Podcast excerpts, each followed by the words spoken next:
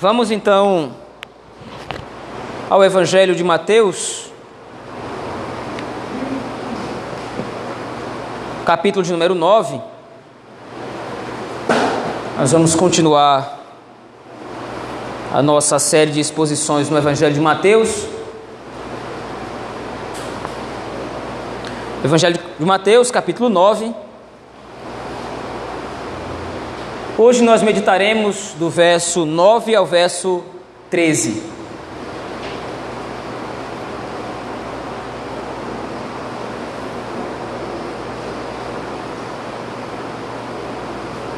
Evangelho de Mateus, capítulo 9.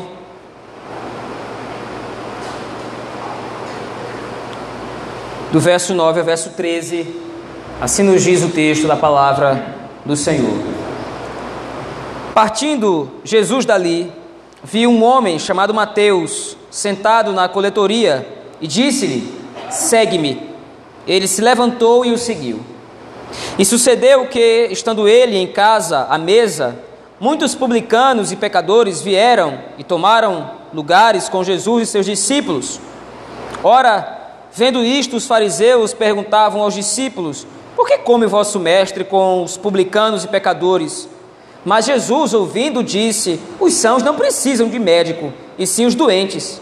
Ide, porém, e aprendei o que significa misericórdia quero e não holocaustos, pois não vim chamar justos, e sim pecadores ao arrependimento. Amém, irmãos. Vamos orar ao Senhor nosso Deus. Deus misericordioso e bom, gratos pela leitura da tua palavra, agora te pedimos que o Senhor tenha misericórdia de nós nos dando a graça de poder compreender o texto sagrado. Aplica o Senhor ao nosso coração, a fim de que nós possamos andar segundo aquilo que o texto requer de nós, através de Jesus Cristo, nosso Senhor, pelo poder e obra do teu Espírito. No nome de quem oramos. Amém. Meus irmãos, nós temos visto na sessão anterior a preocupação de Mateus em demonstrar o poder de Jesus em perdoar pecados. Quando um grupo de homens leva até o Senhor Jesus Cristo um paralítico, para que este homem fosse curado, o Senhor Jesus Cristo faz mais do que aqueles homens esperavam, ou executa exatamente aquilo que aqueles homens tinham fé de que o Senhor Jesus Cristo podia fazer. E antes de curar aquele homem, o Senhor Jesus Cristo diz: tem bom ânimo, os teus pecados estão perdoados. Ao que os fariseus interpelam: como é que esse homem pode dizer que os pecados do paralítico estão perdoados? Porque somente Deus tem poder de perdoar os pecados. Então, exatamente com essa ênfase, Mateus expõe no seu evangelho o poder de Cristo, a autoridade de Cristo que ele tem para perdoar os pecados. Mas na sessão seguinte, essa mesma temática ela vai ser um pouco mais aprofundada. A preocupação de Mateus ainda é demonstrar a autoridade de Cristo, o que ele já vem fazendo desde o final do capítulo de número 7. Os irmãos lembram lá que as multidões estavam maravilhadas com a doutrina de Cristo, com a autoridade do Senhor através do seu ensino. Agora, o Senhor Jesus Cristo vai referendar ou vai consolidar o seu ensino através dos sinais que demonstram a sua autoridade ou o seu poder. Então, se antes ele estava expondo que ele tem poder para perdoar pecados, Agora, essa mesma temática vai ser ainda mais aprofundada por Mateus. Veja aí a partir do versículo de número 9. Mais uma vez, o texto sugere uma movimentação geográfica do Senhor Jesus Cristo, partindo Jesus dali. Isso sugere que o Senhor Jesus Cristo está se encaminhando para Jerusalém. A temática do Evangelho de Mateus é esse percurso de Cristo de todas as terras de Israel até chegar em Jerusalém, onde ele vai demonstrar o maior dos seus sinais, que é o seu sacrifício em prol do seu povo, dos eleitos do Senhor. Mas existe uma especificidade nesse texto. Mateus agora vai descrever o encontro de Cristo com um determinado homem, chamado Mateus.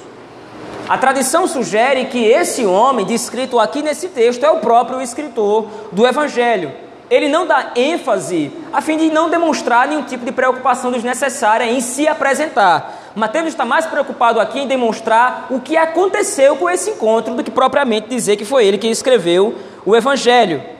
Mas, por exemplo, como nós lemos Marcos capítulo 2, verso 3 a 14, e Lucas capítulo 5, verso 27 a 28, esse mesmo homem vai ser chamado nesses textos de Levi, o que também é uma referência para o escritor desse evangelho. Ao se deparar com esse homem, então, como diz aí o texto, partindo Jesus dali, viu um homem chamado Mateus, sentado na coletoria, e disse-lhe: Segue-me. Ele se levantou e o seguiu. Há poucos detalhes aqui sobre esse encontro. E a falta de detalhes aqui é exatamente o que chama atenção para o texto. Porque a intenção de Mateus é chamar atenção para o encontro e o que acontece depois desse encontro. Veja, Mateus demonstra muito rapidamente o que aconteceu.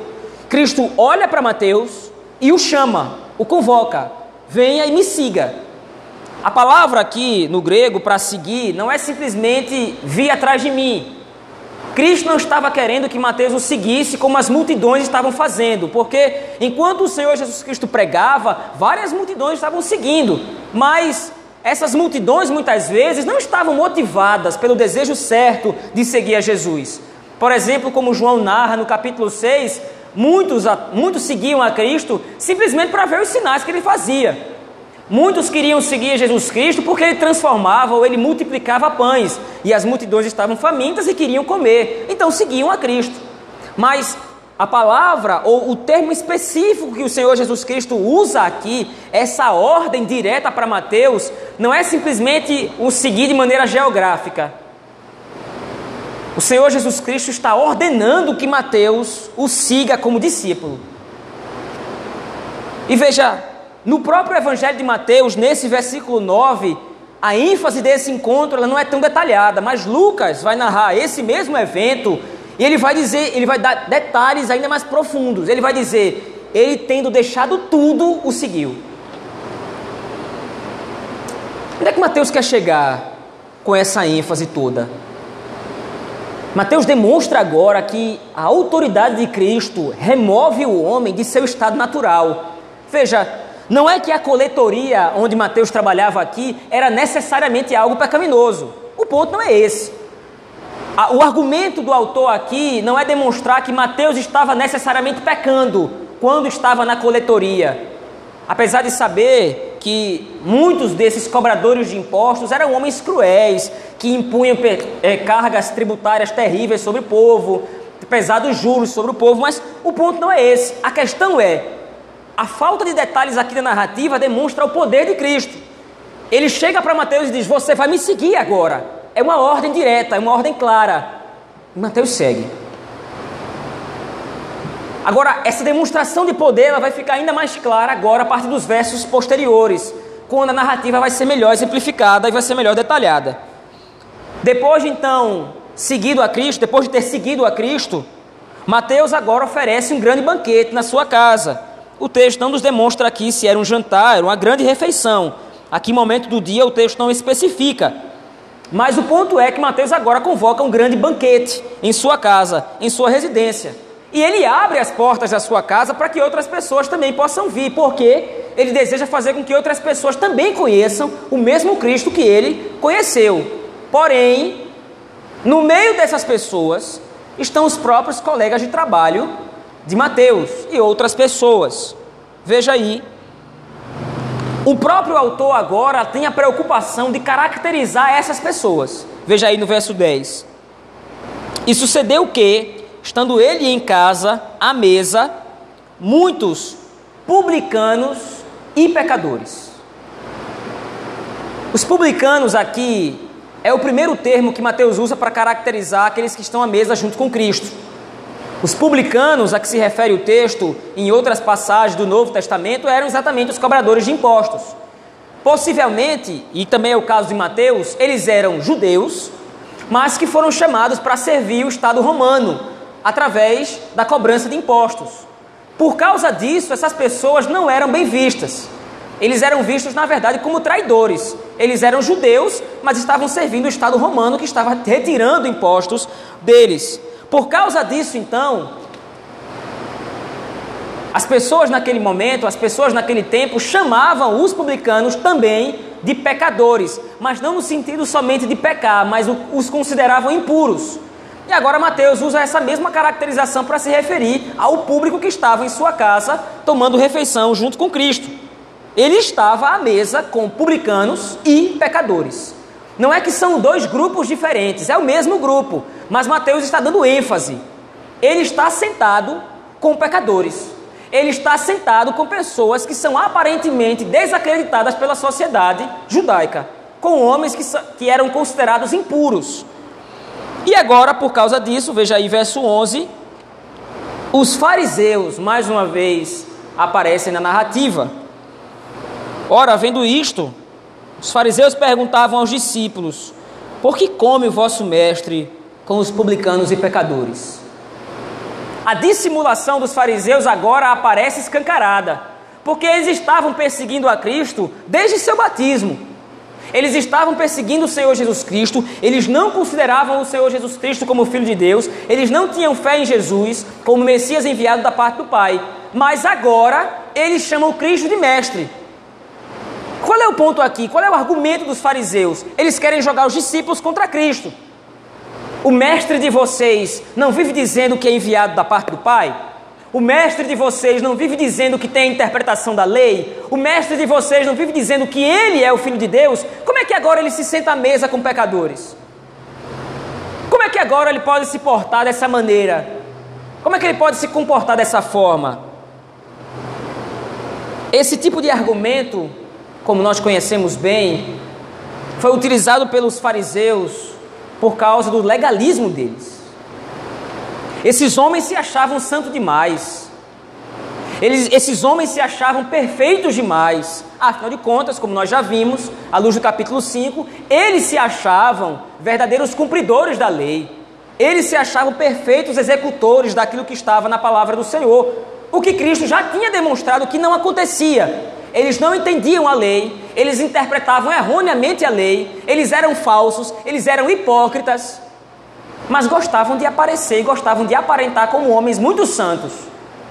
Ao que o Senhor Jesus responde aí no versículo de número 12. Jesus agora vai usar uma metáfora e uma ironia, duas figuras de linguagem nesse texto. Veja aí o verso 12. Mas Jesus, ouvindo, disse: os sãos não precisam de médico, e sim os doentes. Os dois termos que Cristo usa aqui, os dois termos contrastantes, sãos e doentes, é uma referência aos públicos que estavam à mesa junto com Mateus. Os sãos aqui é uma referência irônica aos fariseus. Eles se consideravam perfeitos, eles se consideravam santos, eles se consideravam puros. E aí então o Senhor Jesus Cristo vai dizer: Vocês se consideram perfeitos, mas o Messias não veio para vocês. O Messias veio para quem eles consideravam impuros. O Messias veio para os doentes. A salvação é chegada para aqueles que necessitam delas. Vocês dizem que não precisam. Veja, entenda: o Senhor Jesus Cristo não está confirmando que os fariseus são santos. Ele não está confirmando que os fariseus são perfeitos, ele está ironizando os fariseus. Eles achavam que os únicos dignos da presença de Deus, que os únicos dignos da presença do Senhor eram eles mesmos, os fariseus. Mas Cristo vai dizer exatamente o contrário.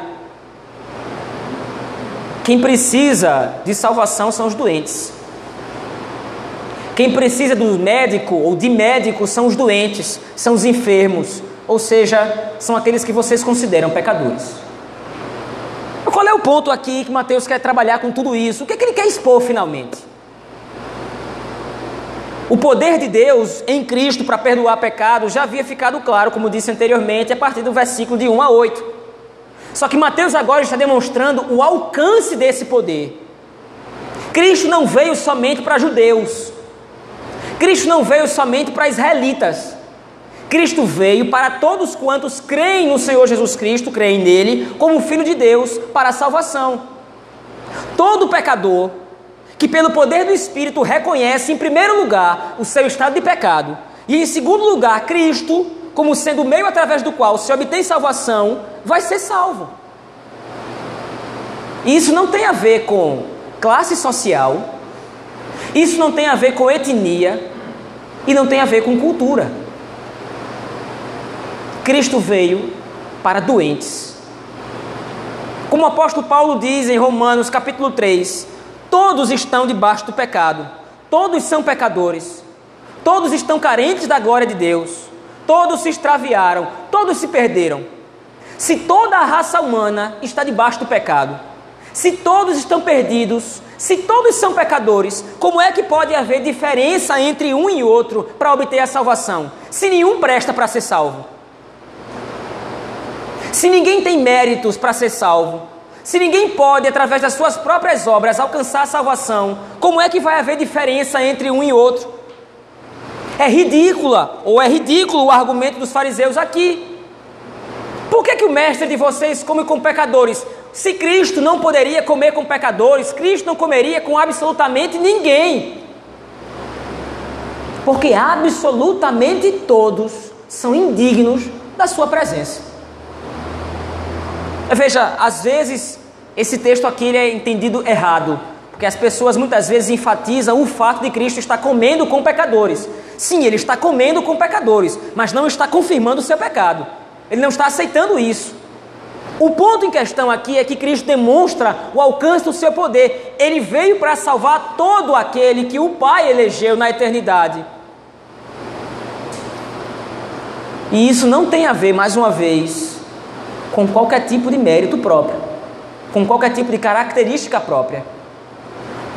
Não é porque Mateus é coletor de impostos, não é porque Mateus trabalha para o Império Romano que ele é indigno da salvação. Porque Cristo não veio salvar fariseus. Cristo não veio salvar só coletores de impostos. Cristo veio salvar pecadores. O argumento de Cristo aqui fere o orgulho dos fariseus. O argumento de Cristo aqui é destruir qualquer tipo de orgulho no coração dos fariseus. Vocês acham que vocês são dignos de salvação? Ninguém é. Mas eu vim salvar pecadores.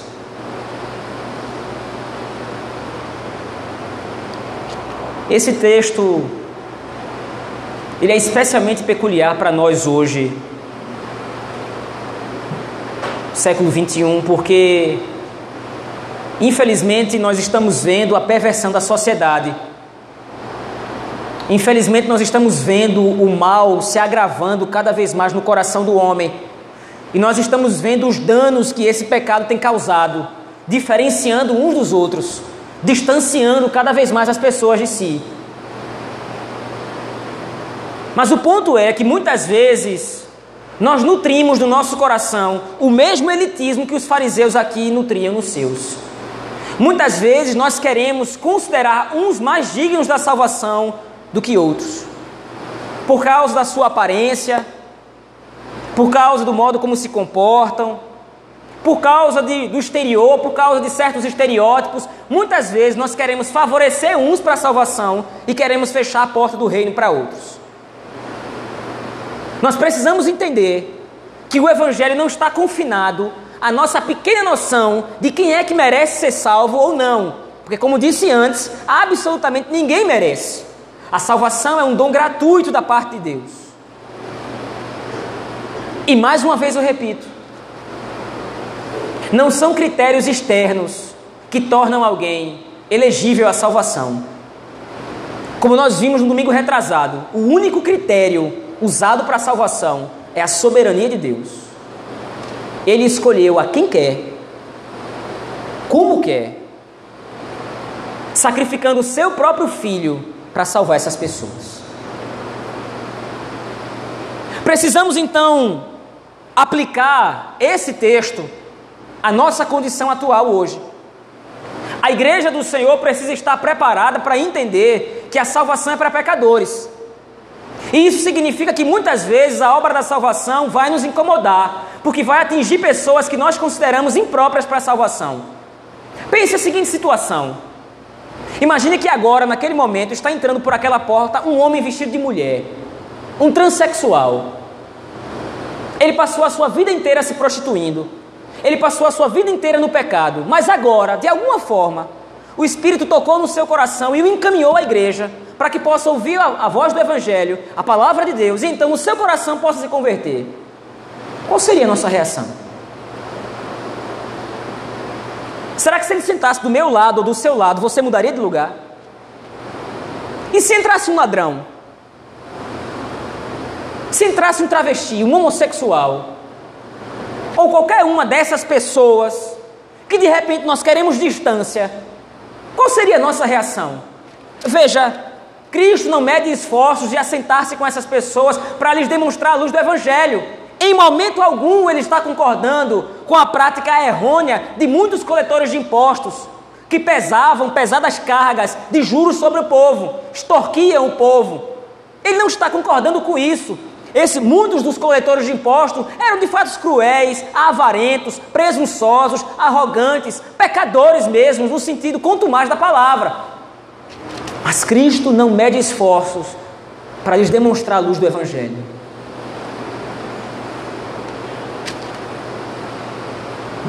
Nós não podemos fechar a porta da igreja para aqueles que o Espírito traz a salvação.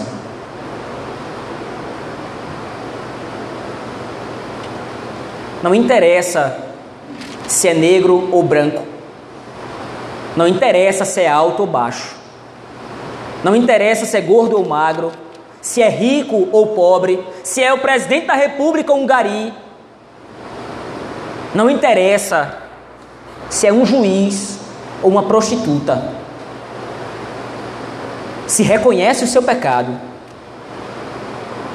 e reconhece em Cristo a única via de salvação, se foi tocado e convertido pelo poder do Espírito, será salvo. Essa é a demonstração daquilo que Mateus coloca agora para nós aqui nesse texto do capítulo 9. A salvação alcançara pessoas que os fariseus jamais imaginariam que poderiam ser salvos. Cristo está agora assentado com homens que os fariseus odiavam, queriam distância, mas Cristo rebate o orgulho dos fariseus, dizendo: os sãos não precisam de médico, e sim os doentes. E ele complementa o seu argumento, veja aí no verso 13, ele cita um texto de Oséias, capítulo 6. Ide, porém, aprendei o que significa misericórdia quero e não holocaustos. A citação do texto de Oséias é interessante nesse texto. O Senhor Jesus Cristo está citando um texto do Antigo Testamento em que o oráculo profético de Oséias está condenando o pecado de Israel, porque eles estavam simplesmente cumprindo os ritos de sacrifício do Antigo Testamento sem ter nenhum amor no coração a Deus para fazer aquilo. Eles estavam simplesmente trazendo os animais para serem sacrificados, eles estavam simplesmente oferecendo as ofertas, trazendo as ofertas, simplesmente por fazer, sem qualquer tipo de compromisso real, de amor real por Deus. Era exatamente o que os fariseus faziam. Vocês cumprem o rito externo. Vocês vêm à igreja todos os domingos, contextualizando, é claro. Vocês dão o dízimo. Vocês cantam em alto e bom som. Vocês leem a Escritura. Será que isso flui de um coração regenerado que ama de fato ao Senhor? Porque se fluísse, vocês entenderiam que o mesmo Senhor que alcançou vocês por misericórdia alcançou os coletores de impostos. Esse é o argumento de Cristo. Por isso Cristo diz: vocês têm que ir e aprender o que é que significa de, de fato misericórdia quero e não holocaustos. Deus nunca esteve interessado em sangue de bode, em sangue de carneiro. Deus nunca esteve interessado em trigo, azeite. O que o Criador sempre procurou foi verdadeiros adoradores que o adorassem em espírito e em verdade, entendendo o tamanho e a profundidade da obra da redenção. Nós somos salvos por graça e não por obras, graça que nos foi entregue de maneira gratuita. Nenhum critério nós tínhamos, nenhum requisito nós tínhamos para cumprir o que era necessário para a salvação, mas ainda assim o Senhor nosso Deus nos deu a salvação. E essa mesma graça precisa ser difundida, precisa ser pregada aos quatro cantos do mundo, para que o Senhor, pelo seu Espírito, traga os seus eleitos. E quem são os eleitos de Deus? Nós não sabemos, não tem escrito na testa: sou eleito, pregue para mim que eu vou me converter agora. E por isso então a igreja de Deus não procura critérios de raça, de cor, posição social ou qualquer coisa do gênero. Nós anunciamos a verdade do Evangelho a todos os homens, irrestritamente, para que soberanamente o Espírito Santo possa chamar a salvação àqueles a quem quer. E aí Cristo então complementa no final do verso 13: Pois ele não vim chamar justos, e sim pecadores ao arrependimento.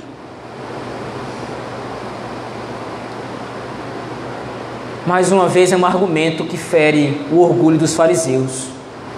É outra ironia da parte de Cristo. Eu não vim para vocês que se acham justos, apesar de vocês não serem justos coisíssima nenhuma.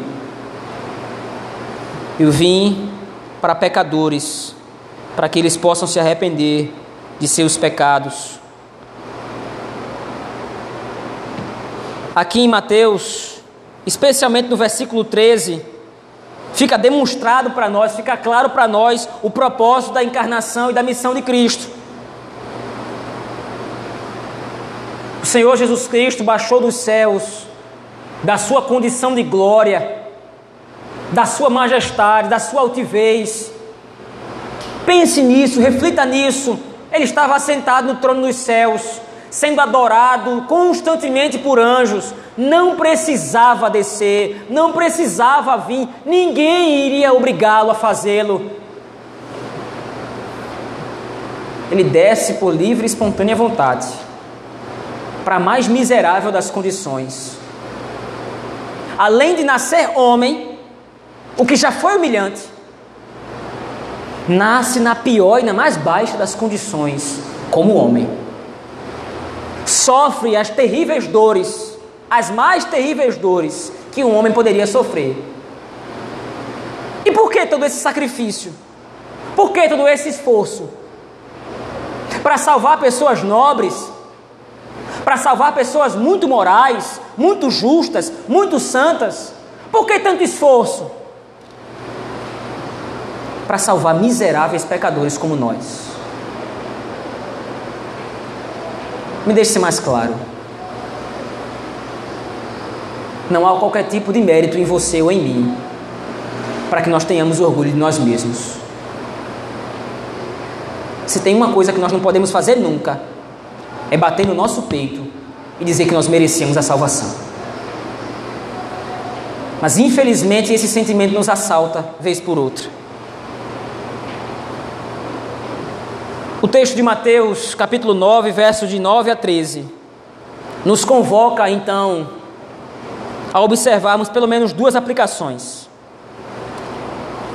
A primeira delas é de que o chamado divino, o chamado em Cristo, ele é poderoso para nos tirar do nosso estado de indiferença quanto ao reino. A ordem de Cristo é direta para Mateus: siga-me. E Mateus o segue. Como disse no início, o poder das palavras de Cristo aqui demonstram exatamente o poder que ele tem para remover o homem de seu estado natural. Se Cristo, através do seu Espírito, não nos chamasse, se Cristo, através do seu Espírito, não nos vivificasse para que nós pudéssemos atender o chamado, nós estaríamos como bons mortos, no nosso túmulo de pecado, rebeldes, distantes, inimigos de Deus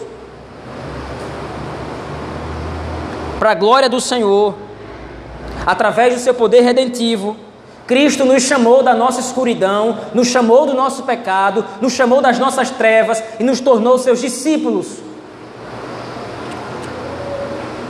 Mas Ele não nos chamou para ser seus discípulos para nós ficarmos de braços cruzados. Ele nos chamou para sermos, agentes, para sermos agentes do reino para sermos pessoas que, assim como Mateus, posteriormente nós veremos isso, são seus instrumentos para a pregação e difusão do Evangelho. Não necessariamente subindo num banco na praça e pregando ao ar público. Se você quiser fazer isso, faça. Mas a pregação do Evangelho, a qual Cristo nos chama principalmente, é que nós demonstremos a glória de Deus através de um procedimento santo, não orgulhoso, mas santo, reconhecendo na nossa humildade a graça do Senhor para a salvação.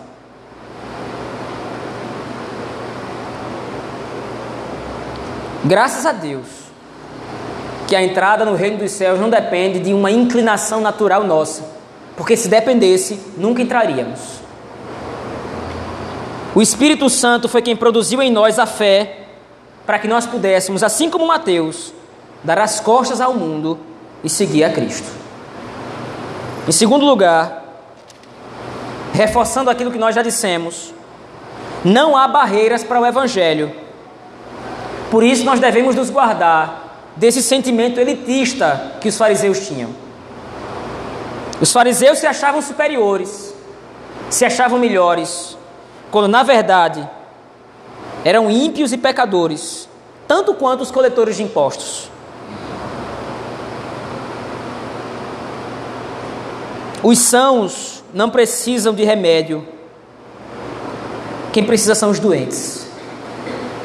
Graças ao Senhor nós fomos curados, mas há muitos lá fora que não foram. E sempre que você avistar um mendigo, um bêbado, um homossexual, uma prostituta, um travesti, lembre-se, antes de condenar, antes de julgar, excluindo-o do reino, lembre-se que você não era tão diferente dele. Talvez as suas ações não sejam, não eram iguais às deles. Talvez os pecados não fossem os mesmos. Mas a sua condição diante de Deus era exatamente a mesma antes de Cristo. E assim como Cristo não viu barreiras que ele pudesse transpor para salvar você, também não veio para salvar ele. Se for um eleito, independentemente da sua atual condição diante do Senhor, ele será alcançado pelo Evangelho. E talvez você seja o instrumento que Deus vai usar para trazê-lo à fé em Cristo. Por isso, não rotule, ou muito cuidado ao rotular. Porque é o mesmo rótulo que você de repente pode impor sobre outra pessoa, impedindo ela de alcançar a graça, é o rótulo que estava sobre você. Mas esse rótulo foi inútil e o Espírito Santo alcançou você para a glória de Deus. Eu concluo aqui, meus irmãos. Os fariseus julgavam que os publicanos estavam à margem da sociedade. Os fariseus achavam que os publicanos eram indignos da salvação. Mal sabiam os fariseus que quem estava à margem da salvação eram eles, assim como nós um dia estivemos. Porém, não fazendo acepção de pessoa, Cristo nos tirou dos mais diversos buracos do pecado e nos transportou para o seu reino, onde nós recebemos a graça de sermos seus discípulos. Vamos orar ao Senhor, meus irmãos. Obrigado, ó Deus. Nunca será suficiente repetir isso. Obrigado, Senhor. Porque nós éramos pecadores, indignos. Nós estávamos distantes do reino. Nós éramos publicanos, pecadores. Estávamos imersos no pecado, longe de qualquer possibilidade de salvação em nós mesmos. Mas obrigado, Senhor porque o Senhor nos dá a graça de entender que não são critérios humanos que são usados por ti para salvação.